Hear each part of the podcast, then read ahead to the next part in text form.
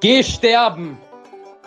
Herzlich willkommen zum Podcast aus der Jugendhilfe für Pädagoginnen und Pädagogen. Viel Spaß mit eurem Host Felicitas Niederdorfer. Moin, ich bin Feli. Ich begrüße dich ganz herzlich mit ganz viel Freude zu dieser Podcast-Folge. Warum freue ich mich so sehr? Ich freue mich, weil es endlich Nachschub gibt.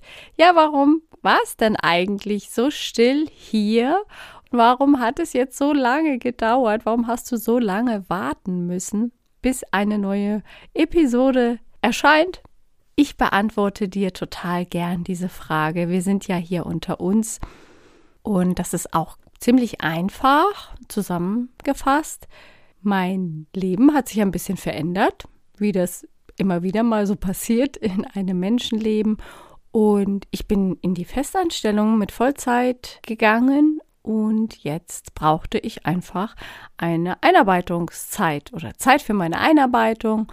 Und nun hat sich mein neuer Alltag ein bisschen eingegroovt und so werde ich jetzt auch regelmäßig Zeit finden, um Podcast-Folgen aufzunehmen und für dich hier immer frischen Nachschub zu haben, der dir gute Impulse für deinen pädagogischen Alltag gibt. Pädagogische Fachkräfte auf Instagram hatten die Möglichkeit, beziehungsweise jeder, der mir, jede und jeder, der mir dort folgt, hatte die Möglichkeit, abzustimmen, beziehungsweise mir ein paar Themen mitzugeben. Und ich fand es ganz spannend. Ein Thema wurde von zwei verschiedenen Personen genannt. Und die sind auch, liegen auch geografisch weit voneinander entfernt. Und ich dachte, okay, wenn das jetzt über diesen Fragesticker zweimal kommt, dann ist das ein Thema, das brennt. Und ich kenne dieses Thema nur zu gut. Und es ist auch wirklich ein heikles Thema. Es ist ein herausforderndes Thema und es ist ein sehr emotionales Thema. Und das kann aber auch wirklich für ein pädagogisches Team der Genickbruch bedeuten. Es geht um das Thema verschiedene pädagogische Haltungen innerhalb des Teams. Wer mich kennt, weiß, dass ich ein Fan des lösungsorientierten Ansatzes bin und ich schaue lieber auf Lösungen und nach vorne statt auf die Probleme und ich jammer auch nicht so gern über Probleme. Und deswegen schaue ich jetzt auch nicht detailliert auf die Auswirkungen und diese Problematiken und Schwierigkeiten, die entstehen, wenn es so viele verschiedene pädagogische Haltungen innerhalb eines Teams gibt und wo vielleicht die ein oder andere Haltung auch sich sehr unflexibel und nicht kompatibel mit den anderen erweist, sondern ich verrate dir ein paar Impulse und Denkanstöße, wie man das Thema in einem Teambuilding-Prozess dann angehen könnte. Es gibt da nämlich drei Dinge, die man da in so einem Teambuilding-Prozess super gut und leicht anwenden kann. Also zunächst einmal gibt es ja eine konzeptionelle Ausrichtung der Einrichtung des Trägers bzw. des Hauses der Einrichtung, in der die pädagogischen Fachkräfte und das Team arbeitet. Und diese Konzeption gibt natürlich schon mal eine Grundrichtung.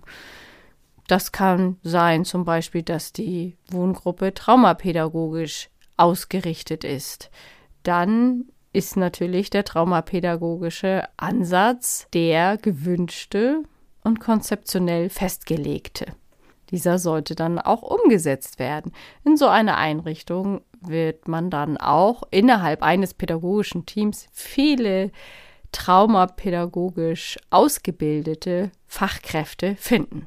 Und dann gibt es noch einen zweiten Orientierungspunkt und das ist ja auch das Leitbild einer Wohngruppe, einer Einrichtung.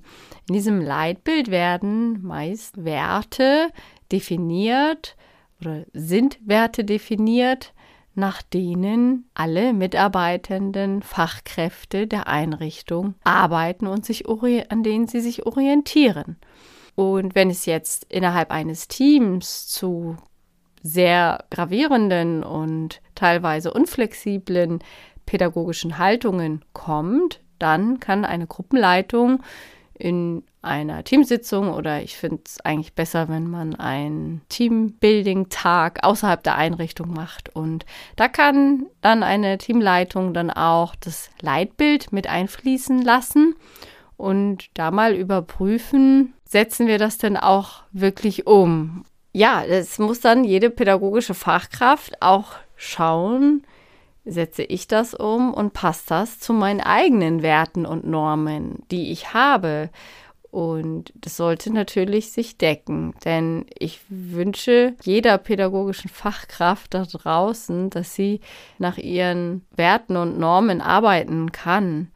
Das sollte jeder Mensch auch tun, denn das ist Authentizität und das braucht das Sozialwesen. Das brauchen die Kinder und Jugendlichen. Sie brauchen authentische, verlässliche Erwachsene. Und dann muss man sich als pädagogische Fachkraft auch mit dem Leitbild eines Trägers identifizieren können. Jo, und dann gibt es natürlich auch noch die Teamleitung, die Gruppenleitung. Das habe ich jetzt gerade schon erwähnt. Und es ist, denke ich, ganz unterschiedlich, wie es gehandhabt wird. Also ich habe mich ja nie so als drüberstehendes Glied meines Teams verstanden, sondern wir stehen alle in einer Reihe und ich habe aber die Verantwortung, dass bestimmte Dinge hier umgesetzt werden im Team, in den pädagogischen Abläufen und Prozessen. Und ich bin diejenige von unserem Team, wo wir Seite an Seite stehen, die hierarchisch gesehen nach oben spricht. So als solches habe ich mich immer in der Teamleitung verstanden. Und es war also sehr, ich habe immer auf, auf Augenhöhe geleitet. Und es war ein sehr ja, guter Schulterschluss möglich auf diese Art und Weise. Und wir waren immer sehr demokratisch und aber trotzdem war es so, dass klar war, wenn wir im Team zu überhaupt gar keine Einigung kommen, dann entscheidet die Teamleitung. Außer in Bezugserzieherprozessen.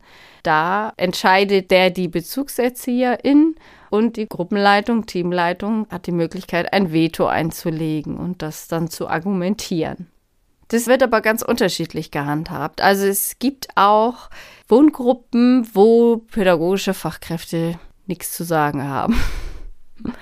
ja, es ist äh, ganz bedauernswert. Also ich, ich bedauere das total und ich bedauere das enorm für diese pädagogischen Fachkräfte, aber die werden wirklich an einer kurzen Leine gehalten und das finde ich sehr, sehr schade, denn sie können diese Menschen, die da arbeiten, können ihr Potenzial nicht entfalten. Und das ist natürlich auch ganz schwer für BerufseinsteigerInnen, da die eigene pädagogische Identität zu finden, wenn man sich nicht ausprobieren darf. Deswegen finde ich das so bedauernswert. Und ja, ich lehne diese Art von Leitung dann auch ab oder Leitungsstil diese Art von Umgang mit pädagogischen Fachkräften. Ich finde, die alle, jeder Wohngruppenmitarbeiterin sollte auch Verantwortung übernehmen dürfen und sollen und auch Entscheidungen treffen können. Jetzt gehen wir aber nochmal zurück. Was ist dann, wenn es unterschiedliche pädagogische Haltungen gibt zu einem Thema?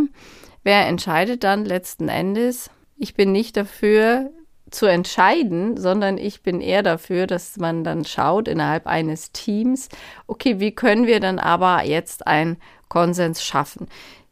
Ich habe eben schon erwähnt, dass man sich an den Leitbildern oder an dem Leitbild und auch der konzeptionellen Ausrichtung des Trägers orientieren sollte. Gemeinsam als Team schauen wir darauf und wo weichen wir dann aber auch davon ab und dann schaut man, okay, was bedeutet diese Abweichung?